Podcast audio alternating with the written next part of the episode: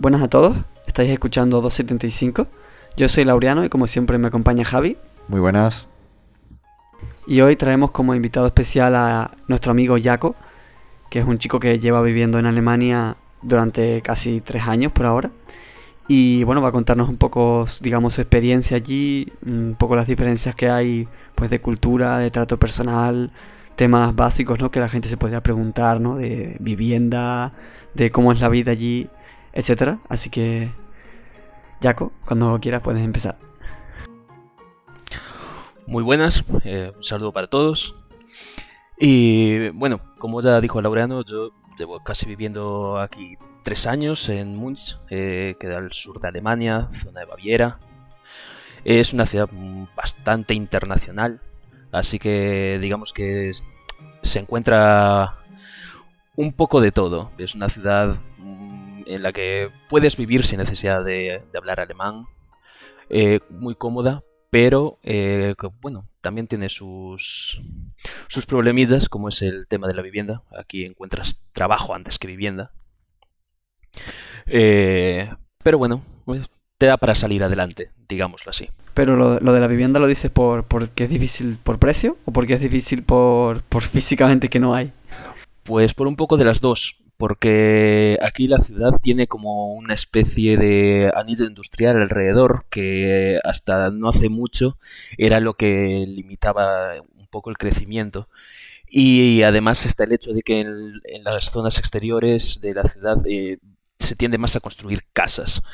Y eso, evidentemente, al no construir un edificio en esa zona, pues elimina capacidad de vivienda y cada vez viene más gente y más gente. Y, eso, al final puedes conseguir una casa como que se complica. Y, bueno, ya los precios que son desorbitados. Eh, es una de las capitales europeas más caras, por encima incluso de Madrid y Barcelona, dependiendo de la época. Así que, bueno, es eso, un poco, poco locura lo que tiene. De que llegas aquí y a lo mejor te encuentras pues compartiendo piso con cinco personas por 400, 500 euros al mes y en una habitación de 10, 12 metros cuadrados como muchísimo. O sea, ¿encontraste trabajo antes que casa personalmente? Pues yo llegué aquí, yo tuve la suerte de que mi pareja ya vivía aquí, ya ella estaba trabajando, em, ya eh, tenía un lugar en donde vivir, pero ella cuando vino, eh, la, empresa para la que trabajaba le cedió un lugar donde quedarse durante unos meses y, luego se fue a compartir piso, eh, si no recuerdo mal, por unos 400, 450 euros al mes. Y cuando yo me vine para aquí, me vine a, eh, me vine a vivir con ella. Y llegamos a ser cinco compartiendo un piso de tres habitaciones, salón y cocina. Dios, por 500 euros al mes, o sea, me parece una barbaridad. Sí, sí, por eso, que realmente eh, es caro.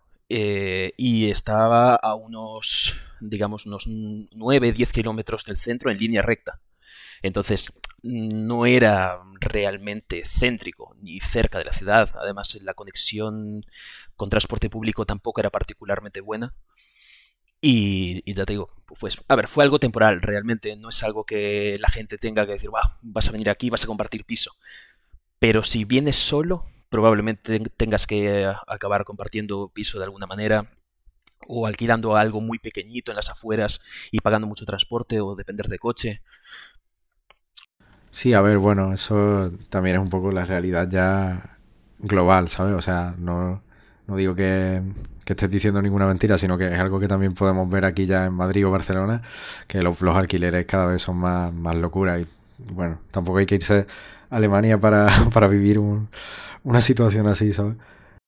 No, no, no, justamente. Es decir, aquí mm, vives una, una realidad que, que, se está viviendo, que bueno, que en España siempre se hablaba, ¿no? De que Madrid y Barcelona eran ciudades carísimas, que tenías que pagar una millonada para poder vivir en el centro. Y, y realmente fue llegar aquí y vivir exactamente lo mismo. Pues, a, ver, esta ciudad creo que es la mitad de Madrid, más o menos. Madrid no, no sé si tiene 3 o 4 millones de personas. Y Múnich tiene cerca de 2.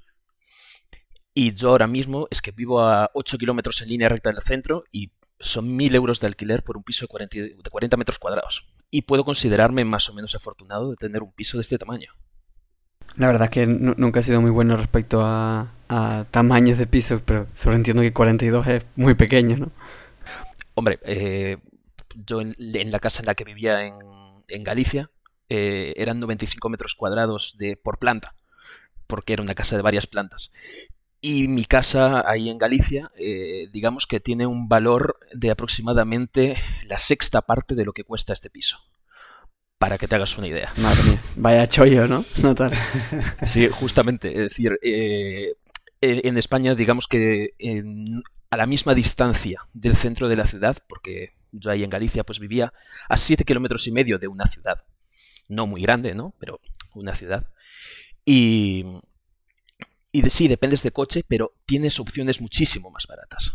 Aquí, eh, al menos aquí en Múnich, evidentemente si te vas a aldeas, a pueblitos por ahí perdidos, sí que te encuentras cosas de mm, más o menos precios parecidos, por decirlo de alguna manera, pero las edificaciones sí que son más, eh, no sé si decir endebles, viejas, no sé, son, eh, es la construcción alemana que da otras sensaciones, así como mucho en madera, muy, y yo viniendo de Galicia, que es todo en piedra, pues es como un choque así un poco raro. El ver casas que aquí que tienen que soportar nieve, que aquí llegas a temperaturas muy bestias. Mi primer invierno aquí llegamos a menos 18 grados. Y, joder, unas casitas así, tío, o pagas muchísimo de calefacción o, joder, que no, entiendo cómo la mantienes caliente. Bueno, 18 grados, sí. Suena, suena bien, suena...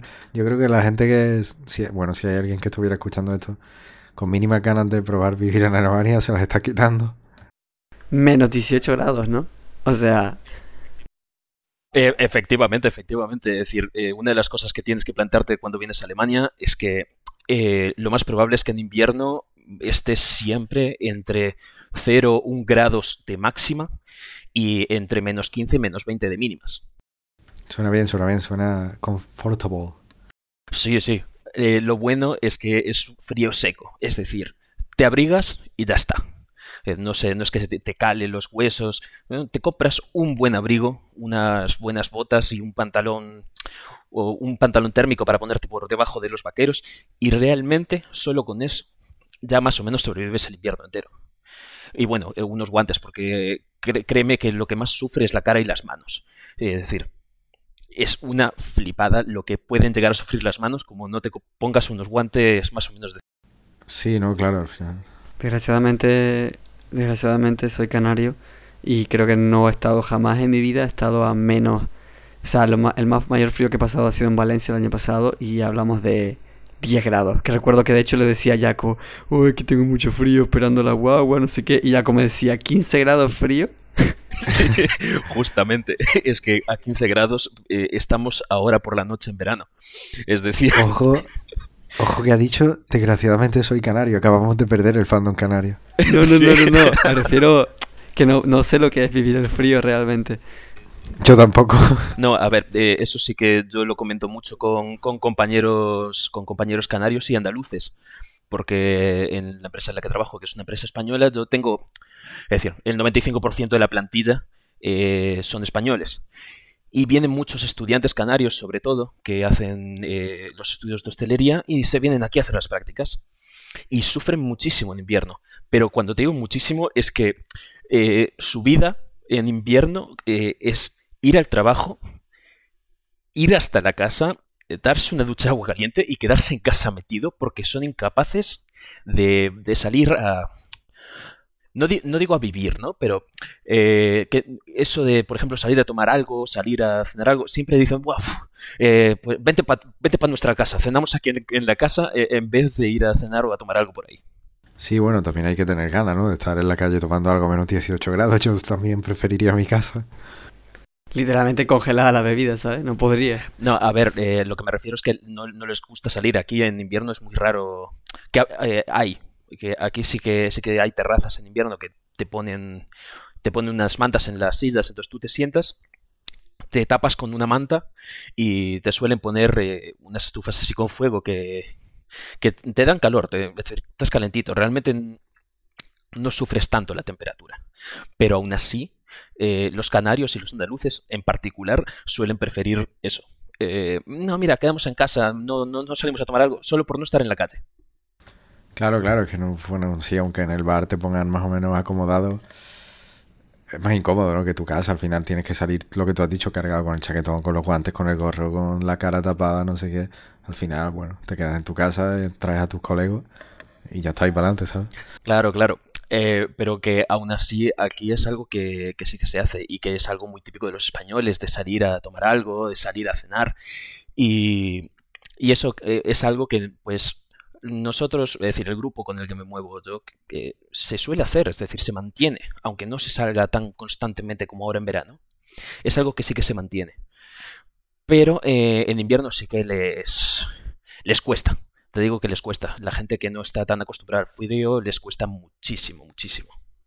Y ahora que estabas diciendo justamente lo de salir a tomar algo y todo eso, eso nos lleva también al tema de, digamos, de las maneras de relacionarse o el tipo de ocio que, que se hace allí. ¿Dirías que es como diferente que, que a España? Sí, los alemanes tienen otra... mm, ah, no voy a decir unas maneras diferentes porque al final también les, les encanta ir a los Biergarten, que decir, la traducción literal de esto sería jardín de cerveza. Eh, básicamente van a cervecerías que tienen unas planadas enormes con, con sillas y bancadas y te sientas ahí a tomar una cerveza. Y les encanta, a los alemanes les encanta ir ahí. Y, y- pero también es cierto que algo muy habitual aquí es que salgan eh, en invierno a hacer snowboard o a hacer esquí. Eh, es muy típico entrar al metro y encontrarte con gente con la equipación entera de esquí o snowboard yendo a las montañas a, pues eso, hacer esquí o snowboard. y, Lógicamente. y después tienes a lo a- muchas veces así ya en primavera, verano, eh, los ves con las cosas para ir, para ir a hacer eh, es, trekking. Van ahí a pasear, se van al- a las afueras y se suben a alguna montaña, se ponen ahí a, caminar, salen. Y es algo muy habitual eh, que te digan, no, a lo mejor no, no puedo quedar a, tomar algo porque me he ido a no sé dónde. Y dices, bueno, vale, pues joder, para la próxima toca pedir cita. Que esa es otra cosa que muy habitual en los alemanes, que es, si quieres quedar con alguien, pídele cita siempre. Porque te va a decir, bueno, quedamos para tomar algo eh, el 5 de diciembre a las 3 y media de la tarde. Pero, Yo literal- liter- literalmente soy yo, liter- literalmente apunto todo de esa manera en los calendarios. Uf, viviría comodísimo así. Cada cosa bien ordenadita en, en su tarea, en su proyecto, en su calendario, aunque sean personas. Ya, pero no puedes porque hace frío. Ya, no, no- no podría salir. Pues cita, cita, cita en Fornite, cita en Discord. Pues eso, aquí es algo muy habitual, lo de, de estar todo ultra súper organizado. Y es algo que no les suele gustar mucho.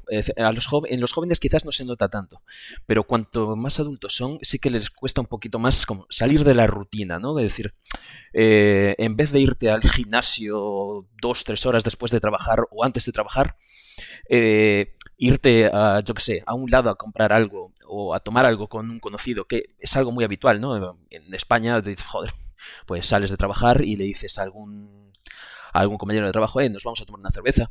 O te encuentras con un amigo y te dice, eh, vente a tomar una cerveza con nosotros. Y tú te vas, ¿sabes? Es como que rompes esa rutina, no tienes ya el camino establecido y no se puede salir de ahí.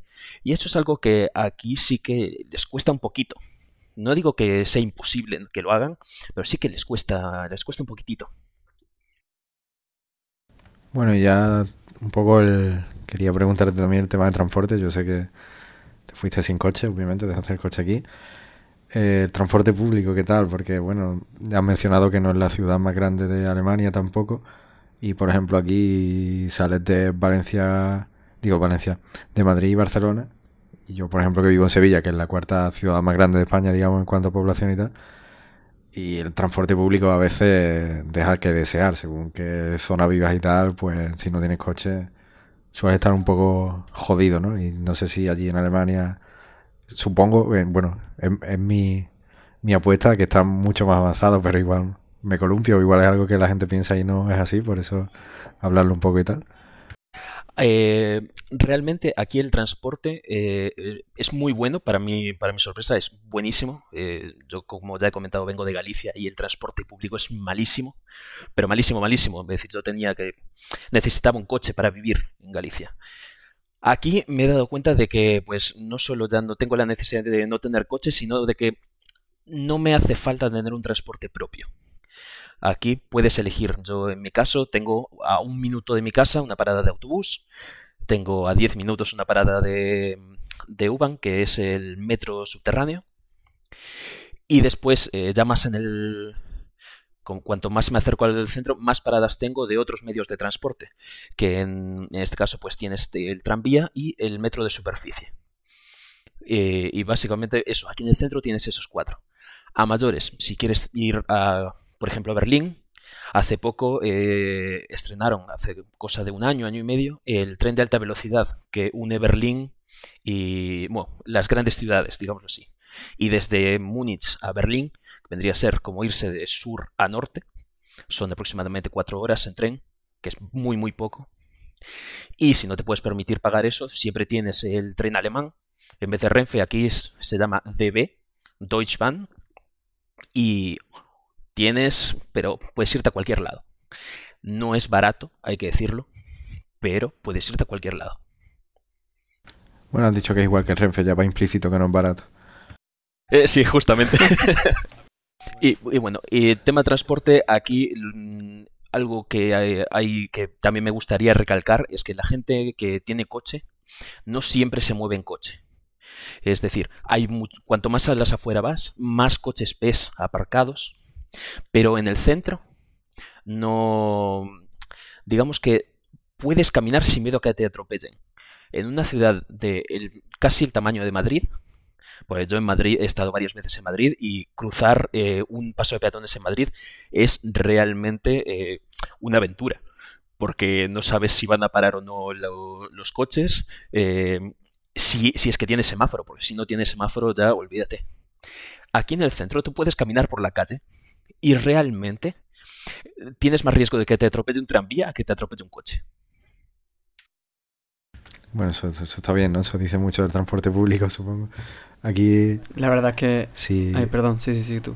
Si te atropella el tranvía de Sevilla, es que te estás arrastrando a gatas por el suelo, ¿sabes? Porque la velocidad que lleva. aquí no, aquí hay que tener cuidado porque sí que pidan una buena velocidad.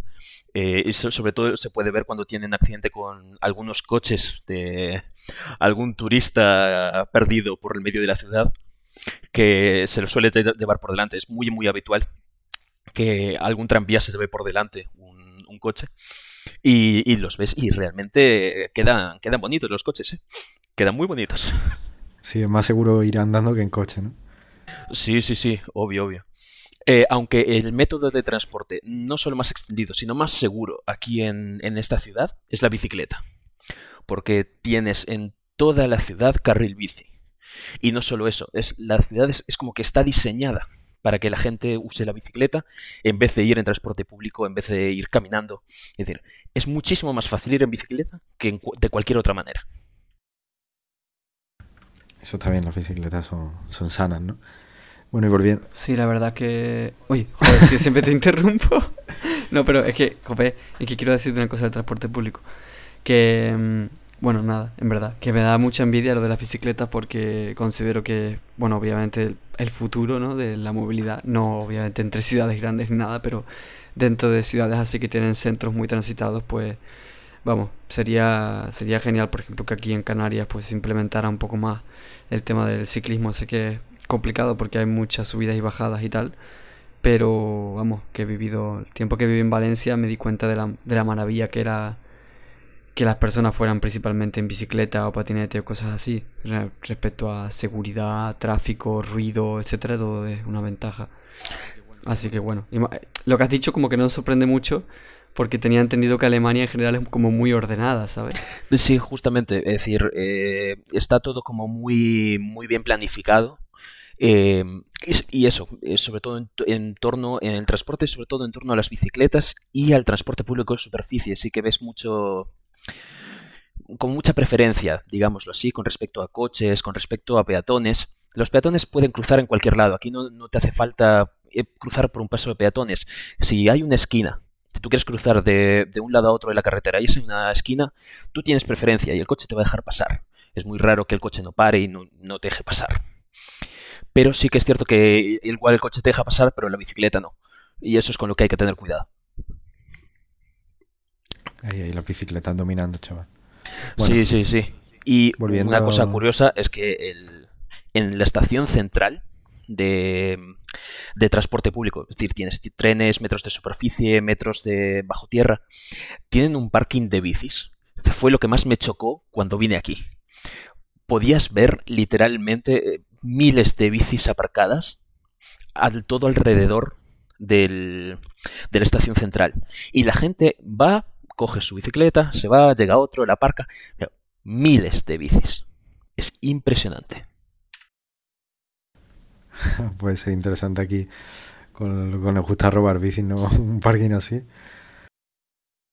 Pero bueno, volviendo un poco ahora otra vez al tema de la vivienda, que nos hemos dejado este apartado y es el tema de, de las facturas, ¿no? Teniendo en cuenta que tienen un sueldo medio bastante superior al nuestro, entiendo que las facturas tienen que ser curiosas, ¿no?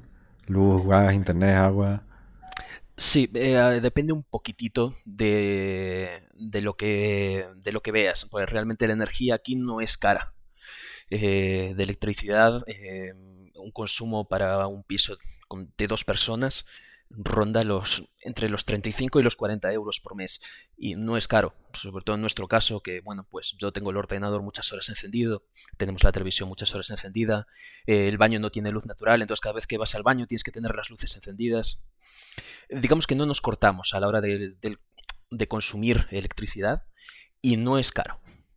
Lo que sí que me ha resultado caro, en mi caso, eh, es Internet. Sea en teléfono o en casa, me ha resultado bastante, bastante caro. Porque, por ejemplo, ahora mismo de, en el móvil estoy pagando unos 35 euros y realmente eh, esta tarifa en España la puedes sacar perfectamente por 15 euros menos. Entonces sí que eso en particular aquí lo que viene a ser... Eh, ¿Qué tarifa es para que la gente se haga una idea? Pues yo ahora mismo tengo llamadas ilimitadas, mensajes ilimitados y 20 gigas de internet.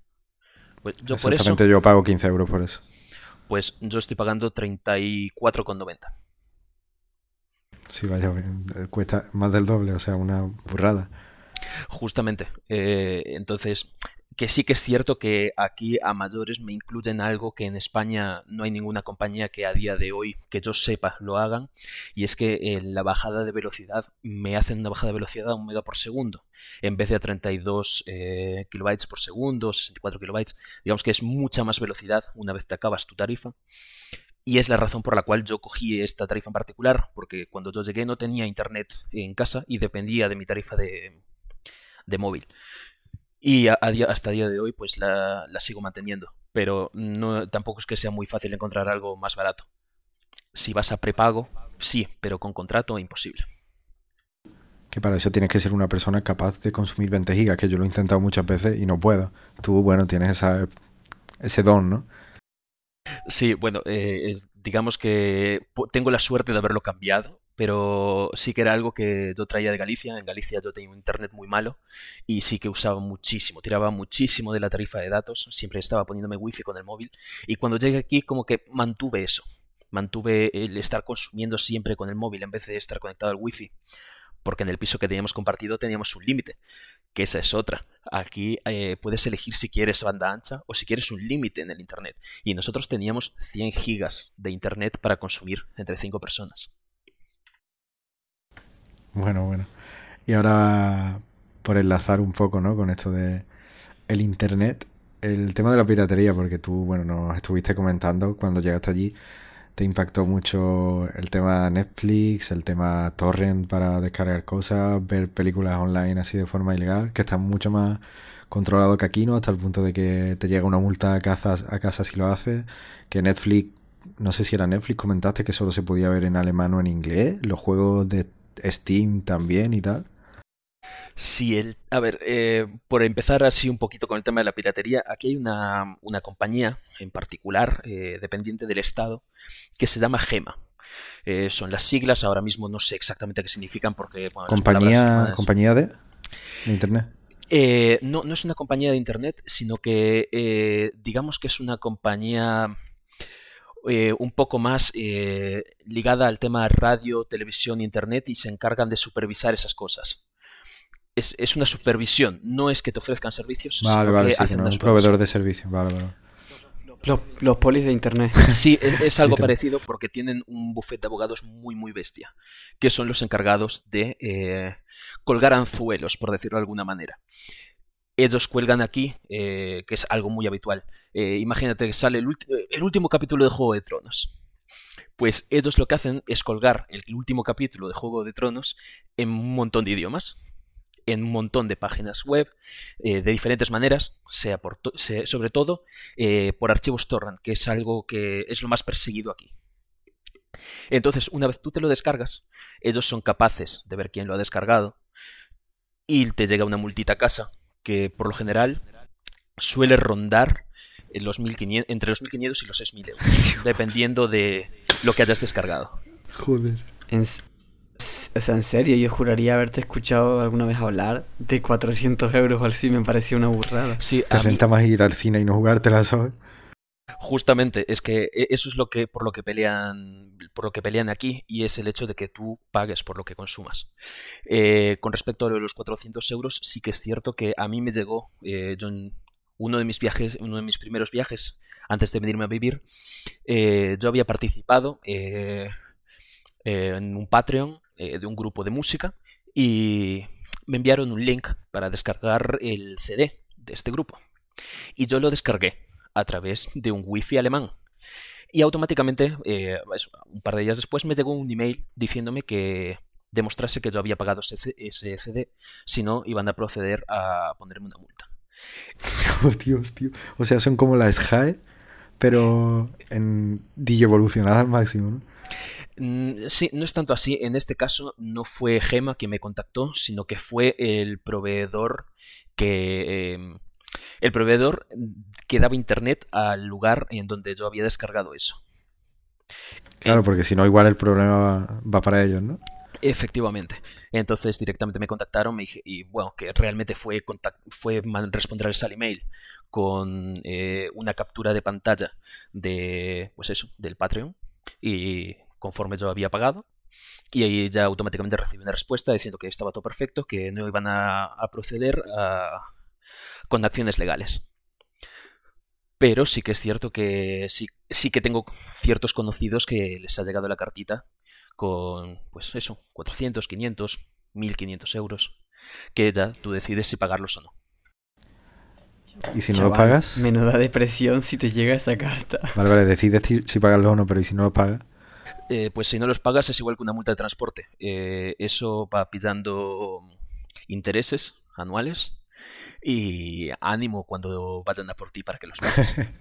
muy bien, muy bien. O sea, bueno, aunque yo ahora mismo ya, desde que trabajo y tal, por suerte, haya dejado la piratería de lado, no, no es algo que haga y tal, entiendo que tú tampoco, pero aún así es como, supongo que tendría como un miedo, ¿no? De pinchar donde no deba, dar un clic equivocado y comerme un multazo. Sí, a ver, eh, yo he de decir que siempre he sido como muy, muy precavido de dónde descargar y dónde no, incluso en España. No, nunca me ha gustado acceder a páginas así y tal. Pero desde que he llegado aquí, sí que yo, por ejemplo, pues eh, antes me descargaba la música, no, no, utilizaba Spotify. Descargaba la música, la tenía en mi iPod y yo escuchaba ahí. Spotify, pues para el que quisiese pagar. Pero desde que, desde que me vine para aquí, sí que eh, yo he notado que, por ejemplo, prefiero no descargar cosas. Todo lo que pueda ser comprar en lugares oficiales o un servicio que pueda contratar, prefiero hacerlo, prefiero pagar por eso antes que arriesgarme a descargarlo y que eh, pues pueda generarme algún tipo de problema que a saber qué problema puede generarme, ¿no? Pero por si acaso. Claro, claro, es que es normal, yo me sentiría igual. ¿eh? Te cuidas un poco y te comes la señora multa, pues va con miedo. Sí, sí, eh, es que es, es, muy, muy, muy bestia. Eh, y yo, pues, al par de meses de estar aquí, sí que investigué un poquito para ver si, eh, por ejemplo, yo quisiese leerme un libro y no quisiese pagar los 15 euros, si no sé si me va a gustar, pues dijo, a ver si por un casual yo tengo alguna manera de descargarme el PDF, empezar a leérmelo y si me gusta comprármelo para leerlo, pues en el lector de libros electrónico o en el móvil. Y por suerte, eh, la mayoría de las cosas que se suelen subir como anzuelo suelen ser películas, series, son archivos de vídeo que, pues eso, la, gente suele consumir de manera habitual, de manera pirata. Pero también descubrí que eh, una página que sube, sube enlaces para que tú veas en directo eh, las cosas, eh, ese tipo de páginas no te, las, no te las pueden controlar, digámoslo así. Entonces tú haces el, puedes seguir consumiendo piratería, pero siempre que esté en servidores extranjeros. Entonces tú estás, pues eso, viendo a lo mejor una película en directo, siempre y cuando no esté basado en torrent, porque si está basado en torrent sigues estando en graves problemas. Pero eh, es que ahora mismo no quiero decir, pero lo típico de que accedes a una página y tienes como una especie de pantalla como si estuvieses en YouTube y ves la película. Pues ese tipo de webs es muy difícil controlarlas. Entonces, dentro de lo que cabe, sí puedes consumir. Hombre, a mí me, me mataría mucho no poder piratear, pero principalmente... ¿Cómo? Ah, claro, sí. A ver, a mí es que hay cuestión, mira, por ejemplo, cuando se trata de streaming o lo que sea, pues mira, existe esa, esa opción, ¿no? Que ha dicho Jaco.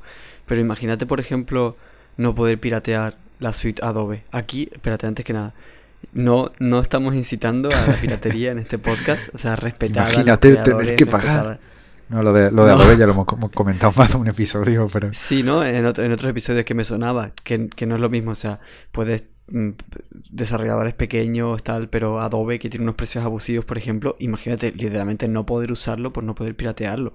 Mm, te quedas, bueno, usas otras alternativas y ya está, pero es que eso sería lo único que piratearía yo y no podría por el miedo. Sí, o sea, ya lo hemos comentado más de una ocasión, lo comentamos en el episodio 2 del diseño, eh, hace unos cuantos, de, de la era de las suscripciones, y bueno, lo que hemos dicho siempre, o sea, son precios abusivos, incluso si vives de ello y te dedicas a ello, es tu herramienta del día a día y aún así hay personas que se dedican a ello y la piratean porque es que es una locura de mantener ese precio.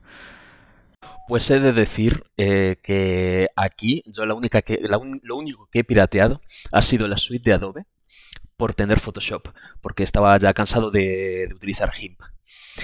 Y he encontrado la manera de hacerlo sin riesgo alguno. Y es teniendo algún contacto en España que pueda descargarlo y subirlo a su nube personal y que te envíe el enlace para que tú te lo descargues. Siempre, Mm, siempre ¿quién- evitando poner el ¿Quién nombre. habrá hecho eso? Siempre evitando poner el nombre del programa por si acaso, porque como todos sabemos, eh, el tema de los datos aquí, digamos que la compañía de teléfono sabe todo lo que haces, eh, desde el mensajito que le mandas a tu novia hasta el email más serio del mundo. Entonces, Suena bien, suena bien. Sí, entonces, eso. eh, si tienes algún conocido, pues sí que él puede subirlo en la nube. En mi caso, pues fue un conocido de los tres que me lo subió a una nube, me lo, me lo mandó y ya luego, pues me lo descargué, me lo instalé, cero problemas. Esto fue hace cosa de ya varias semanas y no ha llegado ninguna carta. Así que, de momento, todo correcto. No te preocupes, a los 5 minutos de la publicación de este episodio tienes a la policía en la puerta, crack. Mierda. Sí, lamento decirte que Merkel se encuentra entre nuestros oyentes. Vale, vale. Pues entonces esperáis un poquitito, unos días para subir el podcast y ya está todo solucionado. Pues Ya, ya estaré en España. No pueden venir a buscarte, sí, exactamente.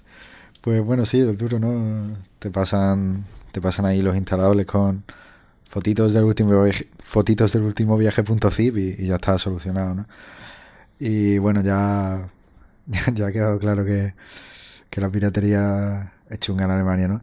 Otro tema que también he hablado contigo alguna vez y me ha impactado, el trato entre personas, ¿no? Me has comentado que los alemanes son un poco reticentes a la hora quizás de relacionarse con, no sé si con los españoles solo con los extranjeros en general, pero A ver, eh, he de decir que esta opinión eh, es una opinión basada en, en el ambiente laboral, ¿vale?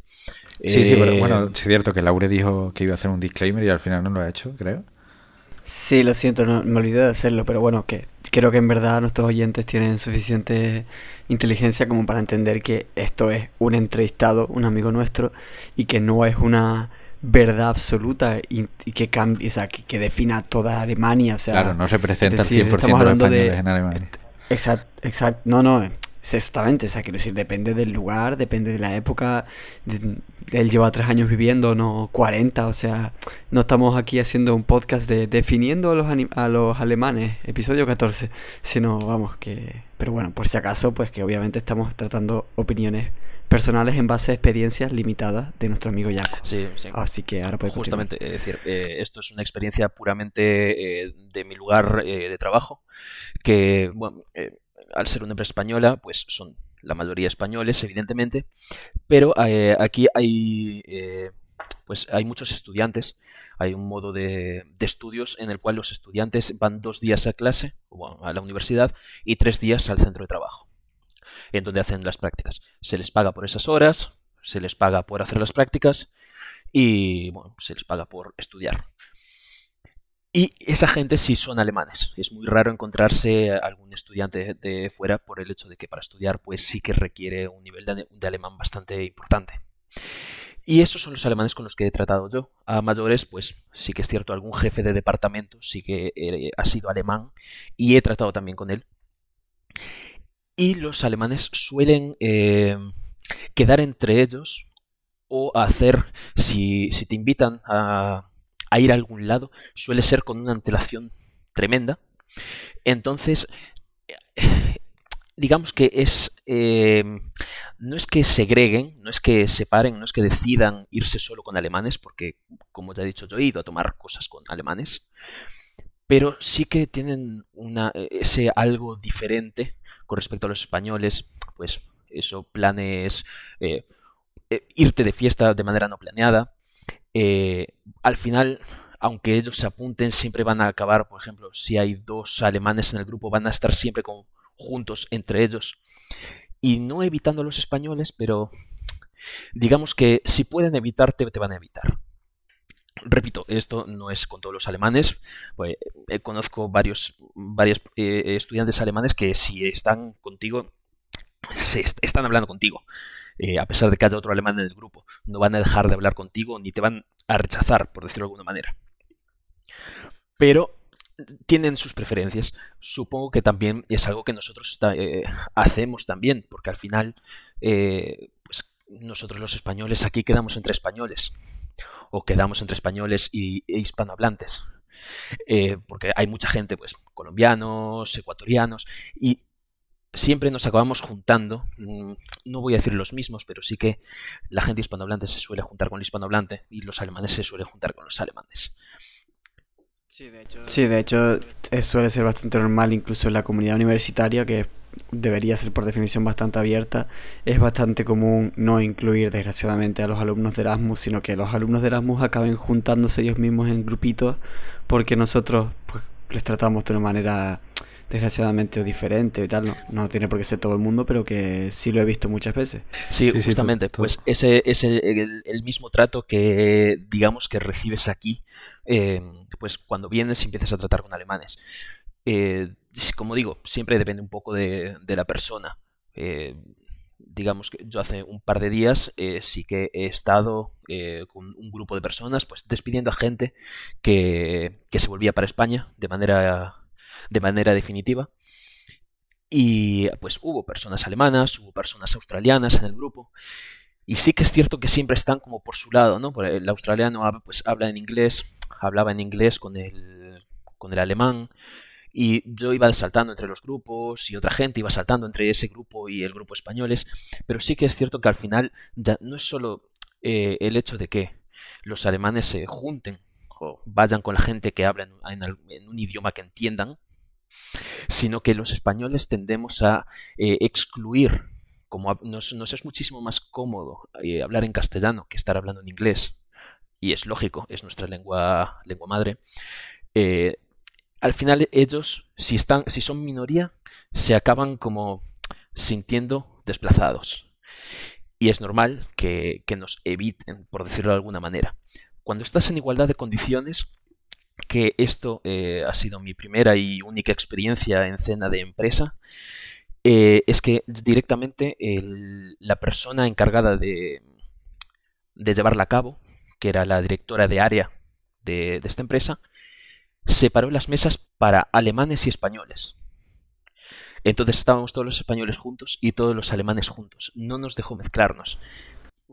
Uf, está feo eso. ¿eh? Justamente, es que ese detalle a mí, a mí en particular, eh, yo trabajo en cocina y con el cocinero todo el mundo se lleva bien porque al final es el que te da de comer.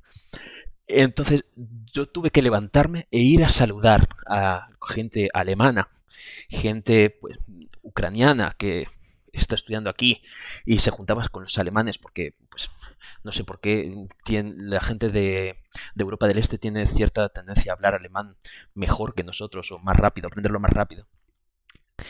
Y he tenido que ir yo a acercarme a esas mesas a saludarlos y la cara con la que te miran la gente, es decir, ¿este quién es?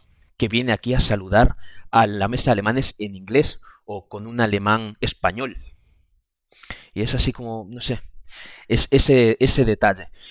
Pero bueno, es algo que eh, también pasa en España, lamentablemente. No voy a decir que sea racismo propiamente dicho, pero sí que es ese detallito, ¿no?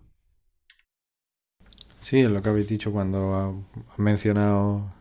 Al final, al fin y al cabo también lo hacemos en España. He pensado, joder, pues es verdad. Y luego lo que has dicho, Laureano, que cuando los Erasmus, por ejemplo, al final en las universidades pues se hacen el típico grupo de españoles y los Erasmus se acaban, se acaban relacionando entre ellos. Así que tampoco les vamos a, a culpar de todo esto, ¿no? Pero bueno, relacionando un poco, o sea, mezclando un poco con toda esta relación, tres años en Alemania y me has comentado que, que tu alemán es un poco básico. O sea, esto... Sí, sí, yo ahora, ahora mismo a... A ver, tengo el alemán suficiente como para negociar una tarifa de fibra óptica, porque he tenido que negociarla en alemán. Pero realmente eh, yo sé que hablo como si fuese un neandertal. Yo ser eh, hombre, eh, querer internet aquí, no es tan literal, ¿no? No es tan literal como para eso, de hablar solo con infinitivos. Pero, pero sí que es cierto que yo sé que mi alemán no es suficiente. Llevo tres años aquí, eh, he tenido la, la, suerte, entre comillas, de poder, eh, haber podido ir a estudiar a una academia durante tres meses. Actualmente, pues mi nivel ronda en la 2.1 eh, para el que no tenga así mucha idea, pues en, dentro de la 1 hay dos niveles, dentro de la 2 hay otros dos niveles, y así B y C. Ent y él es el más básico. Entonces digamos que yo estoy en tercero, por decirlo de alguna manera.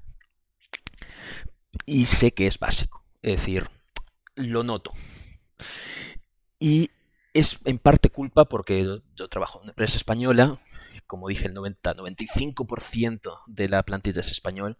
Al final estás todo el día hablando en, castellano. Eh, mi jefe es portugués y habla castellano. Entonces, o hablo o en gallego y nos entendemos, él habla portugués y yo gallego, o hablamos en castellano, o eh, siempre estás tratando con alguna persona que habla castellano. A no ser que vengan trabajadores de empresas externas, que en ese caso sí que pueden hablar alemán solo o te hablan ucraniano y alemán. Y yo no hablo ucraniano, entonces hay que hablar lo, máximo posible en alemán. Y algún estudiante, cuando viene a mi departamento, pues bueno, todos hablan inglés, hay que decirlo. Eh, aquí el inglés es un idioma muchísimo más extendido que en España. Al menos aquí en esta ciudad, repito, no en, en las ciudades importantes eh, el inglés es un idioma muy extendido. Tú puedes moverte por las ciudades hablando en inglés casi sin problema. No voy a decirte sin problema porque en problemas vas a tener siempre, pero puedes moverte bien, digámoslo así. Y bueno, digamos que me, he perdido un poco. Eh, y, y, los estudiantes, eso, eh, hablan todos en inglés o en alemán. Y entonces, pues bueno, si puedes practicar un poco, sí que es cierto que puedes practicar un poco. Eh, pero al ser chavalines jóvenes, como que cuando intentas practicar un poco en alemán, eh, ellos te hablan en su alemán normal. Y el alemán normal es muy difícil de entender. Sobre todo en esta zona que hay dos idiomas, bávaro y alemán, y muchas veces utilizan palabras del bávaro. Aunque estén hablando en alemán, pues te sueltan una palabra en bávaro porque les sale en bávaro. Entonces es como, eh, eh, para, para, por favor, para, porque, uff, estás yendo muy rápido, digamos así. Pero el, el bávaro ese, ¿de dónde, de, dónde sale? Soy, soy muy inculto, lo siento, aviso. Eh, eso realmente lo, lo, descubrí cuando llegué aquí. Eh, realmente las diferencias entre bávaro y alemán eh, podría decirse que es algo muy parecido a las diferencias que puede haber entre gallego y español o catalán y español. Viene de, ah, amigo. de Bavaria, la, la marca de cosméticos. Ah, gracias, tío, gracias. Sí. De nada, tío. Entonces, bueno, esa inmersión lingüística quizás no se te facilita tanto por todos estos aspectos, pero digamos que tampoco te perjudica mucho por lo que comentas, ¿no? De que si mientras vayas bien en inglés, por lo menos en la zona en la que tú te estás moviendo, no hay problema.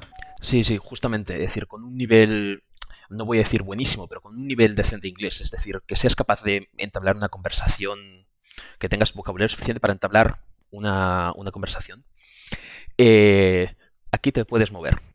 También te puedes, te pueden, se pueden dar circunstancias, como me pasó a mí en mi segundo viaje, que quise ir a una, a, uno, a una tienda típica para turistas, que con un montón de regalitos y demás. Y pues bueno, había una cosa que me gustaba, quería comprarla.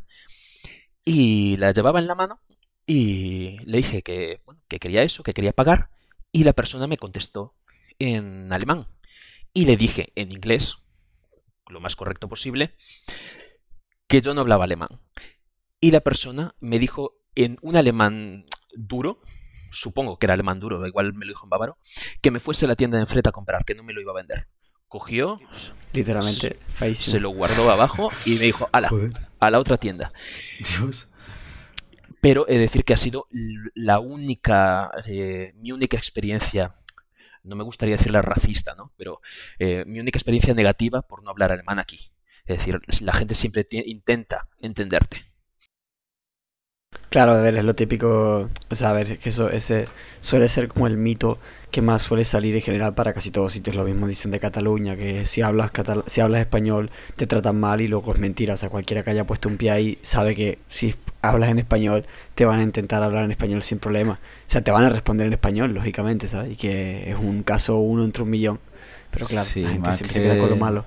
Más que racista, como has dicho, xenófobo sería la palabra, ¿no? Yes. Sí, sí, justamente. Eso es. Sí, de- bueno, de- pero bueno, que al final, bueno, una, pe- una venta que pierde él, pues él sabrá lo que hace, ¿no?